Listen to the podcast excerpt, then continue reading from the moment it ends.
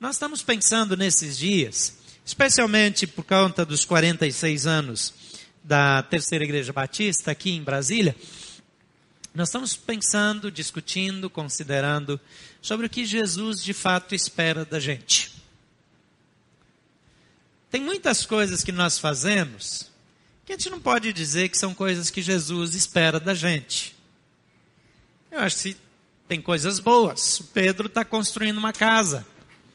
Eu acho muito certo ele estar tá construindo uma casa. Eu estou visitando vários terrenos aqui em Brasília para comprar um, para construir a casa. Porque quando eu crescer eu vou ser que nem o Pedro.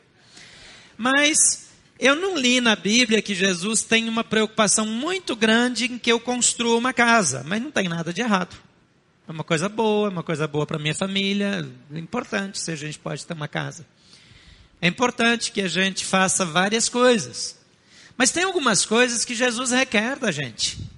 Tem coisas que ele espera da gente. Tem atitudes que ele espera da sua igreja.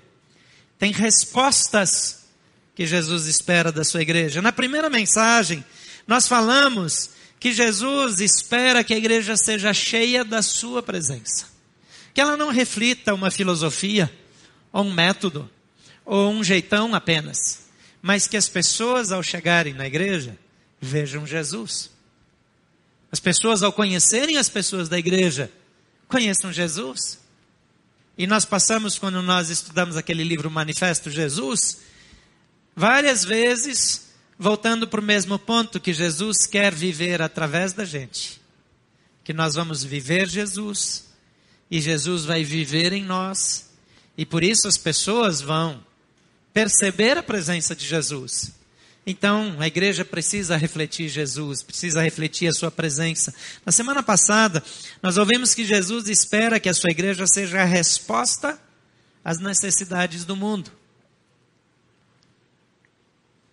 Então, quando nós dizemos que o Brasil é um país que tem índices altíssimos de corrupção, qual é a resposta para a corrupção brasileira? É a ética do reino. E a ética do reino precisa ser apresentada pelas pessoas que fazem parte do reino. Nós não podemos esperar isso de outros. Quando nós vemos que no Brasil tem pessoas com fome, a resposta à fome precisa ser dada por aqueles que têm um compromisso por Jesus. Quando nós vemos que no Brasil tem opressão espiritual, a liberdade que vem de Jesus é a solução para essas pessoas. Então, a igreja é a resposta aos problemas do mundo. E lembramos que Bill Hybels diz que a igreja é a esperança do mundo, mas apenas quando ela funciona corretamente. Porque senão a igreja é mais um problema para as pessoas. De vez em quando, igrejas têm rolo na justiça. De vez em quando, tem igrejas dando calote. De vez em quando, aqui em Brasília, a gente vê uma igreja que invadiu uma área pública e disse: é público, então é meu também. Então eu estou tomando conta aqui, ninguém me tira daqui. É picaretagem, é grilagem. Então, às vezes, a igreja não é a resposta aos problemas do mundo, porque ela não funciona corretamente. Quando a igreja funciona corretamente, ela é a resposta as necessidades do mundo, ela é a esperança do mundo. E hoje, finalizando, nós queremos refletir acerca de uma expectativa de Jesus, de que a missão de Jesus nesse mundo não foi finalizada com seu retorno ao céu. Mas ele espera que a sua igreja complete a sua missão aqui no mundo. É interessante que Paulo diz que até cumpre a nós, cabe a nós, cumprir a parte que resta dos sofrimentos de Cristo. Quer dizer que tem coisas boas e coisas não tão agradáveis no cumprimento dessa missão. Mas Jesus espera que a gente continue o trabalho dele aqui no mundo. E nós vamos usar três textos para isso: João 20, 21, Atos 1, 8 em Mateus 28, 19 e 20. Porque entendemos que a igreja é a expressão, ou deveria ser, a expressão da presença de Jesus. Que ter 46 anos pode significar muita coisa ou não significar absolutamente nada. Tem empresas, organizações com 200, 300, 500 anos de existência. São poucas, quanto mais mais alto tempo, menos, quanto mais tempo, menos empresas sobrevivem. De vez em quando a gente ouve falar de uma empresa que quebrou, que fechou, que tem é, é, séculos de tradição. E quando essa empresa fecha, é uma sensação de perda até para quem não tem nenhum envolvimento com essa empresa. Ouvi dizer outro dia que uma empresa que eu ouço propaganda na TV desde criança, e que era uma das empresas mais sólidas no Brasil no seu ramo, e que era uma das empresas mais importantes do estado de Santa Catarina, fechou. Conhecida internacionalmente. E de repente eu soube que fechou, fiquei com uma sensação de prejuízo, embora que eu não compre nenhum produto, eu não faço propaganda, eu não participo dos lucros que eles tinham, nunca participei, mas fiquei com uma sensação de prejuízo. Parece, quando uma coisa assim acontece, que o Brasil está perdendo, e de fato está.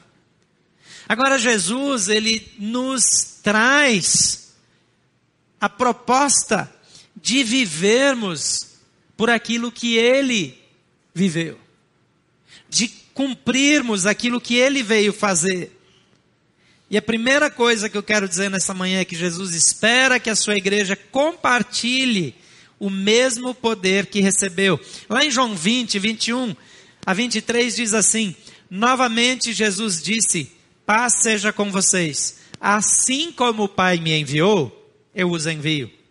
E com isso soprou sobre eles e disse: Recebam o Espírito Santo. Se perdoarem os pecados de alguém, estarão perdoados. Se não os perdoarem, não estarão perdoados. Primeiro ele diz: paz seja com vocês, assim como o Pai me enviou, eu vos envio. Ele está falando para os discípulos, e ele está falando para mim, e ele está falando para você. Você se considera um discípulo de Jesus? Amém? Eu sei que tem gente que se considera discípulo e tem gente que não se considera que deveria se considerar. Mas Jesus está falando com os discípulos dele. E você está incluído aí. Os seguidores de Jesus, os discípulos de Jesus. Ele diz assim: como o Pai me enviou, eu os envio. A missão é de todos nós. Jesus confere a missão o poder e o conteúdo. Ele diz: Paz seja com vocês, como o Pai me enviou, eu vos envio do mesmo jeito, para fazer a mesma coisa, para ter as mesmas atitudes, para viver da mesma maneira, eu os envio. E logo o texto diz: E com isso soprou sobre eles e disse: Recebam o Espírito Santo. A Bíblia diz que Jesus veio no poder do Espírito Santo. Em várias ocasiões, o Novo Testamento destaca e até nas profecias diz que ele será cheio do poder do Espírito Santo. E quando João vê Jesus, ele vê o Espírito Santo descer e pousar sobre ele como se fosse uma pomba. E Jesus era cheio desse poder. Várias passagens bíblicas citam, estando Jesus cheio do poder do Espírito Santo. E ele então não nos envia para um projeto sem o devido poder, sem o devido recurso. A igreja, ele diz, levem o perdão se vocês perdoarem os pecados de alguém, estarão perdoados. Se não os perdoarem, não estarão perdoados. Algumas pessoas consideram essa declaração aqui de Jesus uma declaração difícil, polêmica, mas eu vejo isso aqui com muita simplicidade. A igreja não tem em si mesma o poder de perdoar os pecados, mas recebe e entrega o perdão ao cumprir a sua missão ela não tem alguma coisa em si mesma, Jesus assopra sobre ela e diz: recebam o Espírito Santo, recebam o perdão e compartilhem esse mesmo perdão em todos os lugares. E se vocês não forem, as pessoas não vão receber. Jesus está dizendo que não tem plano B. Ele diz: se vocês levarem esse perdão, ele vai chegar.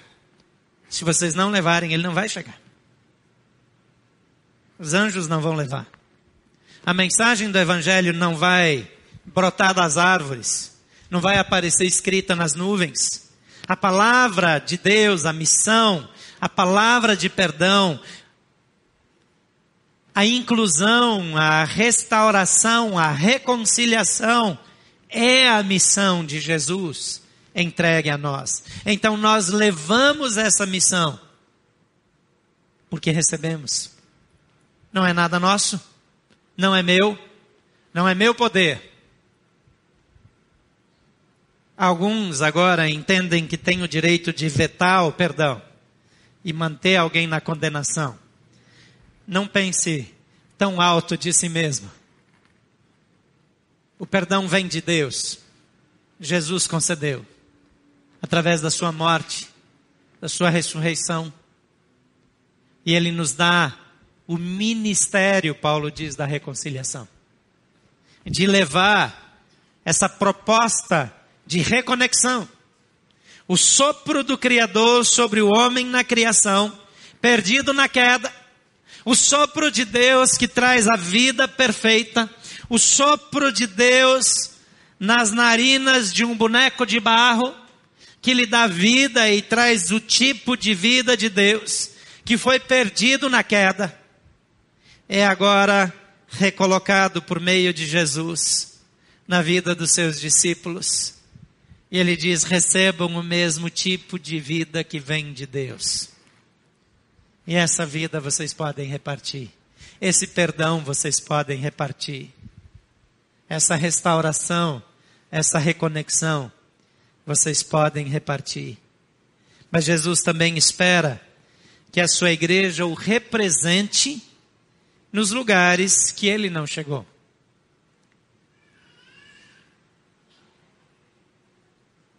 Dizem que Jesus nunca andou mais do que 200 quilômetros de distância do seu ponto de partida original. Ele andou muitos quilômetros porque ele caminhava todos os dias, indo numa direção, voltando, fazendo voltas, desviando montanhas, subindo, descendo. Muitos quilômetros, tem todo tipo de, de chute para dizer quantos quilômetros Jesus caminhou. Se isso é uma curiosidade para você, eu sugiro que você anote e pergunte quando chegar lá no céu. Porque não é uma curiosidade para mim. Para mim, eu só fiquei impressionado andando nas ruas por lá, é, que era muito mais do que parecia. Quando eu lia na Bíblia, parecia que, os, que a distância era menor. É, quando a gente se desloca por lá, a gente percebe que não é assim tão pertinho, né? E que deu um bocado de trabalho andar a pé, a maioria das vezes, por toda aquela região árida, inóspita em grande parte. Mas Jesus, ele não saiu daquela região. Ele nunca cruzou o mar, a não ser o mar da Galileia, né? Que é um lago de fato. Mas ele, ele nunca chegou na Cristolândia. Ele nunca veio, enquanto ele estava vivendo aqui nesse mundo, para cuidar daqueles moradores de rua que dormem ali na rodoviária. Ele nunca chegou aqui em Brasília e caminhou até o Vale do Amanhecer. Ele também nunca andou até o Varjão para visitar aquelas crianças em situação de vulnerabilidade social. Ele não veio para reunir com as missionecas na quarta-feira e depois ir visitar orfanatos, escolas, ou uma vila inteira onde pessoas que são é, soro positivo moram lá em situações subhumanas, ou naquele asilo que na verdade é um depósito de idosos é, com problemas de mobilidade ou com problemas neurológicos, que chega a reaproveitar a fralda descartável e que alguns precisam dormir literalmente em jaulas. E quando eles vão lá, eles são Jesus naquele lugar. Quando você vai no Varjão, você leva Jesus naquele lugar. Jesus não saiu daquela região ali fisicamente. Mas ele disse para a sua igreja avançar para todos os lugares do mundo. Então Jesus espera que a sua igreja o represente nos lugares em que ele não chegou, pelo menos fisicamente. Em Atos 1:8 diz: "Mas receberão poder quando o Espírito Santo descer sobre vocês. E serão minhas testemunhas em Jerusalém, em toda a Judéia e Samaria e até os confins da terra." Em João 14:12 diz: "Digo-lhes a verdade", é Jesus falando. Aquele que crê em mim fará também as obras que eu tenho realizado e as fará ainda maiores do que estas, porque eu estou indo para o meu Pai. Jesus está dizendo que a responsabilidade nossa, o impacto de levarmos a presença de Jesus, se é que Jesus vive em nós, seria maior do que foi naqueles dias.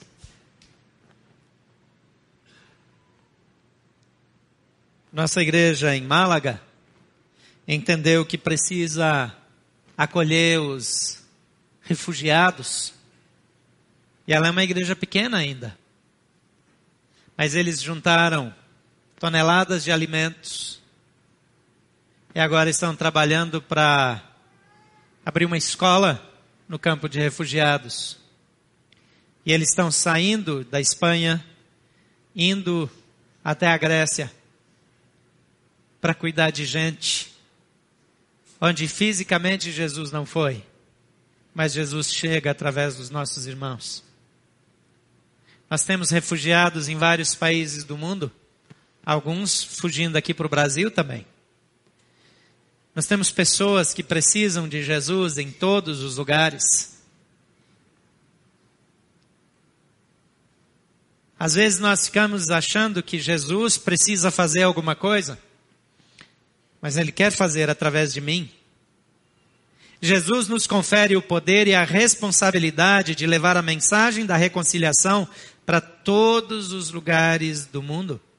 Ele diz aqui: serão minhas testemunhas em Jerusalém, em toda a Judéia e Samaria e até os confins da terra. A região que ele começa falando, ele fala aqui de Jerusalém, da Judéia e Samaria são lugares que Jesus andou pessoalmente. E ele diz: vocês vão continuar nesses lugares, porque mais pessoas vão nascer, mais pessoas vão viver, mais pessoas vão chegar nesses lugares. Mas não é só isso. É mais do que isso. É até os confins da terra. A igreja de Jesus continua a missão em lugares alcançados por pessoas que Jesus nunca alcançou ou visitou em sua vida terrena, mas alcançará e visitará e fará milagres e fará a obra de transformação quando você chegar através da sua vida, através da sua palavra, através do seu testemunho, através do exercício do discipulado de cada um de nós. Nós somos a presença de Jesus em todos os lugares. Para nós, Jerusalém, talvez represente Brasília. A Judéia pode representar aqui a região do centro-oeste. Samaria pode representar o Brasil todo, talvez, talvez América do Sul para gente. Mas os confins da terra continuam sendo os confins da terra. Em todos os lugares. No mês de fevereiro, um grupo vai sair daqui para a Índia. Tem mais pessoas do que podem ir numa viagem, nós só podemos admitir até 12, 15 pessoas numa viagem por causa do tipo de trabalho que a gente faz na Índia.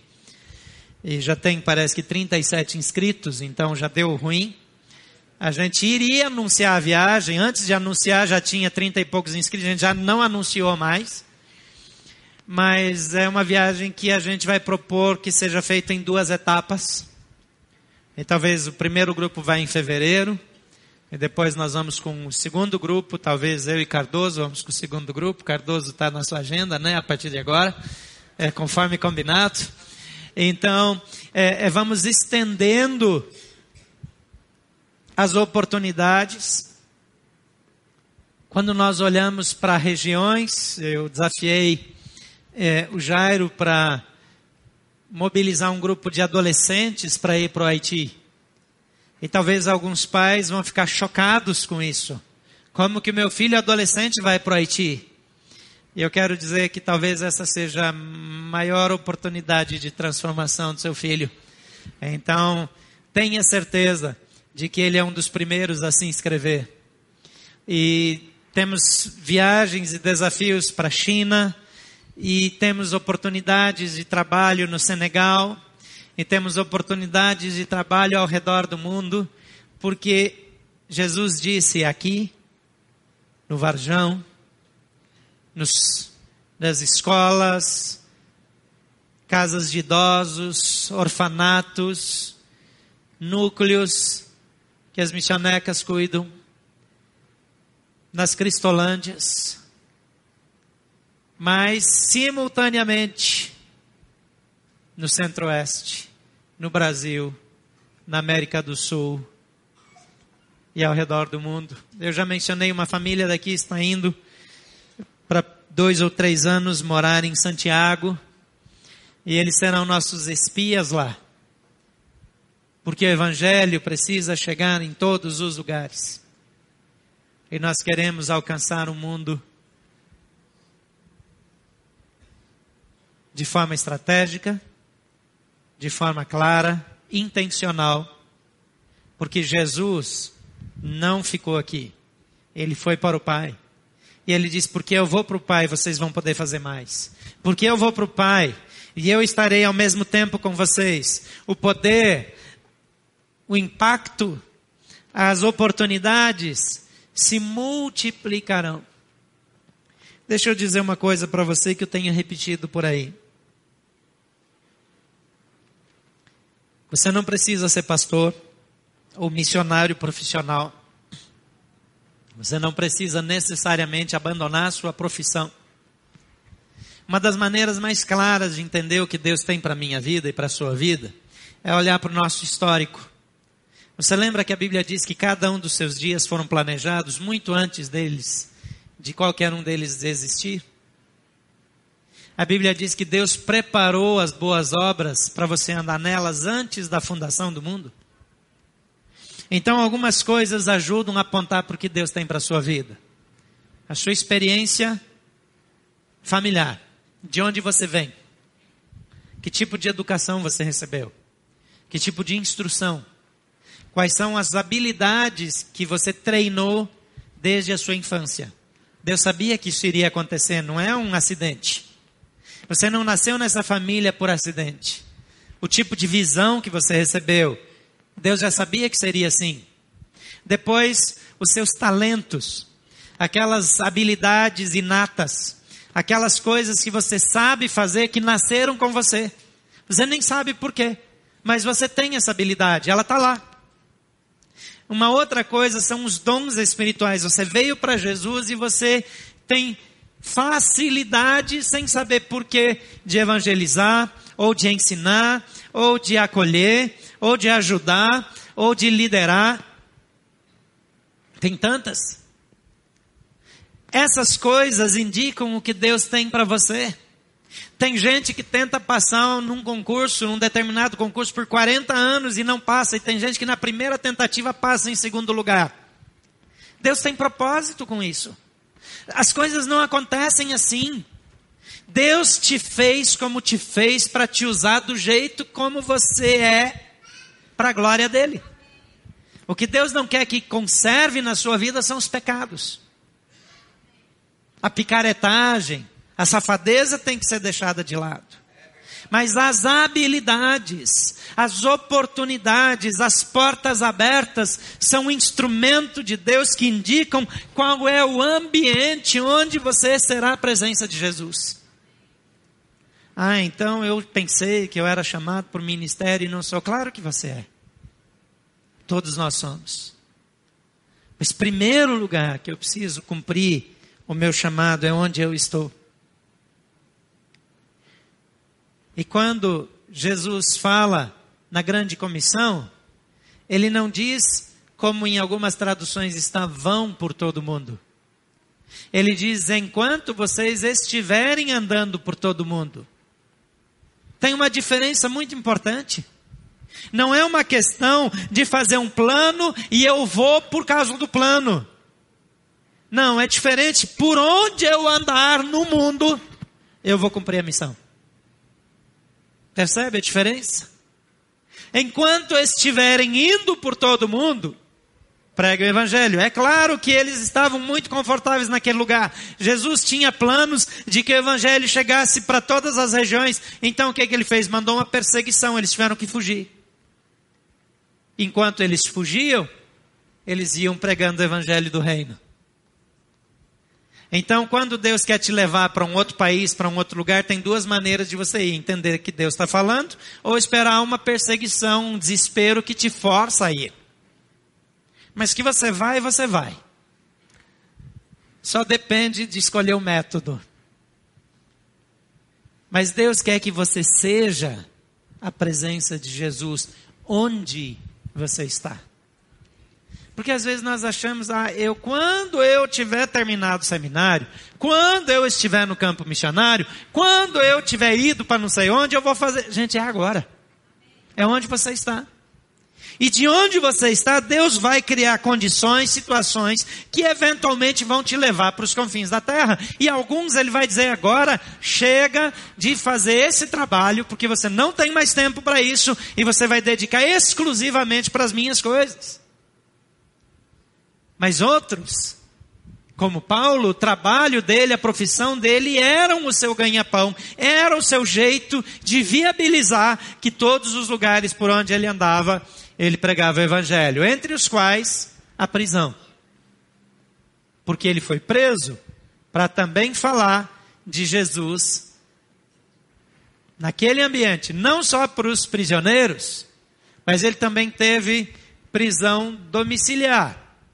Só que naquela época não tinha tornozeleira eletrônica. Então tinha uma tornozeleira com uma corrente que ficava no tornozelo do guarda. E ele passava o dia amarrado num guarda. E evangelizava aquele guarda. Depois trocava o plantão, ele evangelizava o outro. E trocava o plantão, e assim quase toda a guarda pretoriana ouviu falar do evangelho. Tem gente que talvez precise ir para a cadeia para aprender a obedecer a Jesus. Tudo bem. Cada um escolhe o método.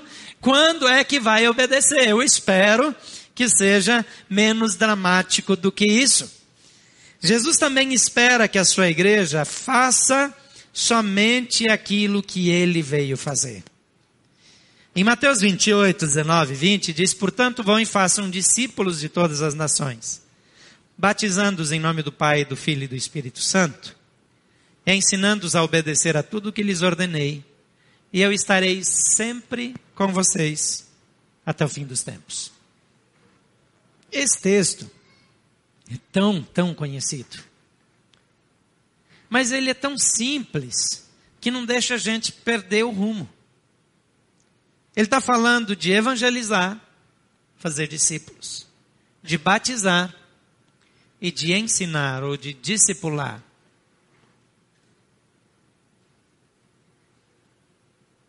Ele diz: fazendo tudo o que eu lhes ordenei. O que é que Jesus ordenou? Você lembra de Mateus 5? Conhecido também lá como Sermão do Monte? Jesus estabelece ali um sistema de valores. Ele estabelece ali um padrão de comportamento. Jesus ensinou que nós devemos amar os nossos inimigos e orar pelos que nos maltratam. Um pouquinho adiante, no capítulo 7, ele vai ensinar que nós não podemos julgar os outros. Mas ele vai dizer: bem-aventurados os humildes de espírito, bem-aventurados os pobres de espírito não os arrogantes, os orgulhosos, os donos da verdade. Ele vai dizer coisas do tipo: vocês ouviram que foi dito aos antigos, não adulterem, eu, porém, vos digo: se você olhar com desejo impuro no coração para uma mulher que não é a sua esposa, eh, você já cometeu o adultério. Então ele tem um padrão, ele tem um estilo, ele tem um ensinamento. Ele disse ensinar tudo o que eu ensinei. Então, para você ensinar o que Jesus ensinou, você precisa aprender o que Jesus ensinou. Como é que eu vou ensinar se eu não sei? E como eu vou recomendar que alguém viva se eu não vivo? Você vive tudo aquilo que você sabe que Jesus determina? Claro que não. Porque o nosso maior problema não é que nós não sabemos. É que nós achamos que algumas coisas não precisam ser levadas tão a sério assim. E daí, aqueles que gostam de pensar de modo teológico dão uma relativizada. Começam a explicar a Bíblia. Sabe, a Bíblia, ela deveria ser muito mais vivida do que explicada. A simplicidade da letra a simplicidade dos ensinamentos, viver aquilo que Jesus ensinou. É tão fácil, mas a gente complica, porque a gente quer trazer coisa demais para dentro da discussão. E se nós tivéssemos capacidade de alcançar as coisas de Deus através do nosso pensamento, das nossas reflexões, Jesus não precisaria ter feito tudo o que fez nós mesmos daríamos conta. O que, que a igreja tem que fazer? No fim das contas, ela precisa alcançar pessoas para Jesus. Ela precisa amar de maneira que as pessoas conheçam Jesus. Essas pessoas que conhecem a Jesus precisam ser batizadas, inaugurando a sua nova vida em Cristo. No domingo passado, nós batizamos em torno de 40 jovens e também juniores. Tivemos não só juniores, né, mas uma safra bonita de juniores. Nós já temos, acho que em torno de 40 ou 50, acho que 50, né? 50 novas pessoas esperando para serem batizadas. Quando vai ser? 31. Dia 31 de julho tem outro batismo. Já tem 50 agora. Eu acho que até lá vai ter 80, ou talvez 100, ou 120, eu não sei. Mas quando a gente está chamando alguém para dar esse passo, esse comprometimento, assumir esse compromisso com Jesus, não é porque a gente quer mostrar alguma coisa, é porque Jesus disse: vão, façam discípulos e batizem esses discípulos em nome de Jesus. E batizar não é só o batismo na água, é o batismo, é, é mergulhar no estilo de vida de Jesus. É um mergulho também nos valores do reino de Deus, porque ele diz: e ensinem o passo seguinte, ensinem essas pessoas a viverem tudo o que eu ensinei. Algumas igrejas, especialmente as igrejas ligadas à nossa denominação, no passado tinha uma classe que chamavam de catecúmenos que o nome já é um xingamento, né? Por falar catecúmeno, outro de saúde. É, é, não tem muito. Historicamente, é, faz sentido. É, em termos de semântica, está tudo certinho. Mas Jesus nunca disse faça uma classe. Ele falou ensina a viver. Não ensina o conteúdo, ensina a viver. Ensina a praticar. E como que a gente ensina a praticar? Praticando junto. Como é que você ensina um bebê a caminhar? Segurando na mãozinha, ajudando ele a dar passos, dando passinhos do lado. Duas das minhas irmãs e alguns sobrinhos, eles já tinham equilíbrio para caminhar, mas tinham medo porque tinham caído. E eu fazia uma coisa feia porque eu enganava eles. Eu botava uma caneta na mãozinha da criança e ficava segurando na caneta.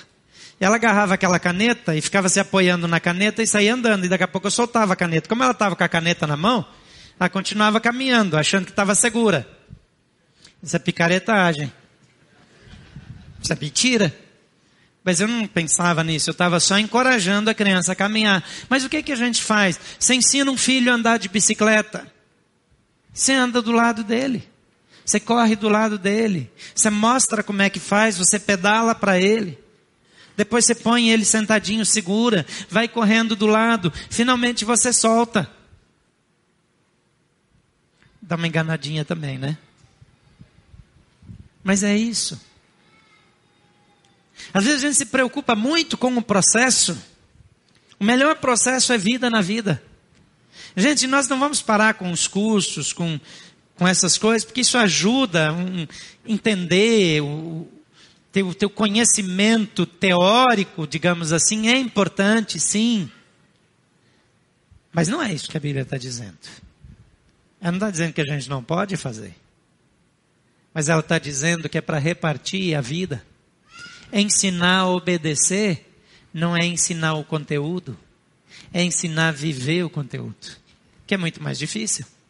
É muito mais fácil dar um curso, é muito mais fácil dar uma aula. Difícil é ensinar a pessoa a viver o que Jesus ensinou.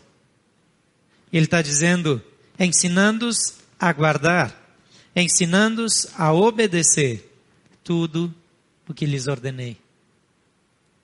Nós precisamos voltar para a simplicidade do Evangelho. Jesus espera que a sua igreja seja uma igreja obediente. Uma igreja que, como nós oramos pelas crianças hoje, não pense que os seus filhos são de fato seus, mas são do Senhor Jesus. Quando nós apresentamos nossos filhos para Jesus, nós estamos dizendo, Senhor, eles são teus, para aquilo que o Senhor quer. Mas arrepiamos se ele quer fazer uma coisa que não é o que nós planejamos. Então nós descaracterizamos os filhos, fazemos uma lavagem cerebral desde criancinha, para que eles sejam o que nós queremos. Porque nós achamos que nós sabemos o que é melhor para eles. Mas quem sabe o que é melhor para eles é Jesus Cristo. Felizmente, Jesus é bem poderoso, hábil, capaz de desfazer aquilo que a gente estraga. Então, ore para que o seu filho retenha só o que é bom. Porque todos nós erramos com os nossos filhos. Todos nós queremos algumas coisas para eles que às vezes pode não ser o melhor. Mas a gente ama e quer o melhor. E quando a gente faz isso, ainda que eventualmente alguma coisa não seja correta, nós estamos querendo fazer o melhor. E Deus honra isso. Deus sabe do nosso coração. Ninguém tenta convencer o filho de alguma coisa que é ruim para ele. Essa sensação de sermos responsáveis por nossos filhos, às vezes até passa da conta e se torna uma pressão asfixiante. Mas nós criamos os filhos para a glória de Deus. Daqui uns dias vamos ter batismo, mas não queremos só batizar pessoas. Não queremos só pessoas que se tornem membros dessa igreja. Muitas pessoas frequentam aqui ainda não são membros da igreja. Estamos convidando para conhecer mais e dar esse passo, essa decisão de uma vez por todas, de fazer parte, de assumir um compromisso. Mas isso é uma parte. Porque o nosso desafio não é esse. Não é só batizar, é alcançar, batizar e ver cada novo cristão vivendo a verdade do Evangelho. Então vamos começar vivendo nós mesmos. Vamos começar nós mesmos colocando em prática aquilo que Deus espera de nós, aquilo que Jesus nos desafia e vamos dar passos significativos. Deixa eu dar uma dica para você. Começa com aquilo que você já sabe. Eu tenho certeza que tem muitas pessoas aqui que já sabem que deveriam fazer alguma coisa e não fizeram. Não é verdade? Já sabe que não deve responder a esposa daquele jeito, mas não parou de responder já sabe que não deve mais aceitar aquele dinheiro, mas continua aceitando. Só mais essa vez. É só até pagar essa conta. Já sabe que deve ser fiel nos dízimos e nas ofertas, mas diz depois que eu terminar de pagar as minhas coisas. Já sabe que precisa dar bom testemunho no namoro, mas ele quer aproveitar mais um pouquinho. Já sabe que não deveria frequentar determinados lugares, não porque tem uma lista de lugares proibidos, porque você é livre em Jesus e se você vai ou não vai para algum lugar, isso não determina a sua espiritualidade. Mas você sabe porque o Espírito Santo dentro de você já falou: esse lugar não é bom para você, porque quando você vem aqui você peca. Mas diz: não, eu vou mais uma vez só. Já sabe que não deve dormir na casa do namorado, da namorada, e na mesma cama que ele. Mas diz: depois eu vou, eu já vou casar mesmo já sabe que não deveria estar envolvido nesse tipo de movimento que está envolvido, mas está deixando para depois. Já, dá, já sabe que não deveria falar mal da outra pessoa e levantar calúnias e fazer fofoca, mas ainda faz mais um pouquinho. Eu não sei o que é que você precisa mudar.